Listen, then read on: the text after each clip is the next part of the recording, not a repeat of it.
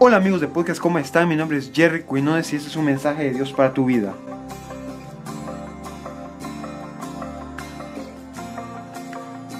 El día de hoy estamos teniendo un invitado muy especial que lo considero como un amigo. Yo sé que Dios lo está usando de una manera grande a él. Eddie Orozco tiene 20 años, vive en la ciudad de Puerto Vallarta, México y está empezando un ministerio allá. Por favor recibamos con un fuerte aplauso a Eddie Orozco. Hola, ¿qué tal amigos? Mi nombre es Eddie Orozco y el mensaje para hoy es No hay nada imposible para Dios. El día de hoy estudiaremos Lucas capítulo 1 versículo 37. Libro de Lucas capítulo 1 versículo 37 dice así, Porque nada hay imposible para Dios. No hay nada que Dios no pueda hacer. Lo que es imposible para el hombre, para Dios es posible. Confía en Él, no dudes ni por un momento, no tires la toalla, sigue luchando y persevera porque el que persevera alcanza. Pone en manos de Dios lo que aún es imposible para ti. Para Dios no hay nada imposible, solo cree, ten fe, ya que la fe es la certeza de lo que se espera. ¿Qué es la certeza? Es estar sumamente seguro, es tener la seguridad de que así será porque Él hará es la convicción de lo que aún no vemos. ¿Qué es la convicción?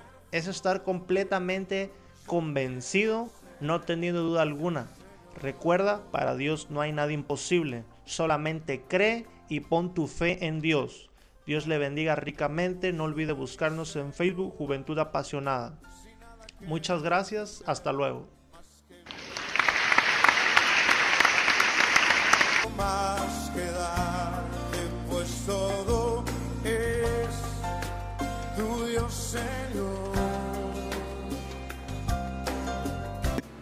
Wow, de veras que Dios te usa mucho, Eddie.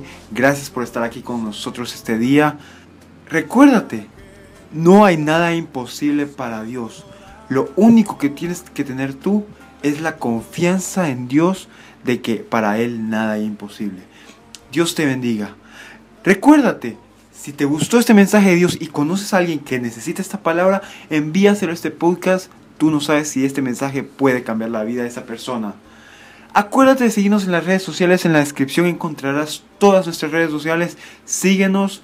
Si quieres saber más del ministerio de Eddie Orozco o quieres saber más de él, aquí en la descripción encontrarás información de él que te puede servir a ti.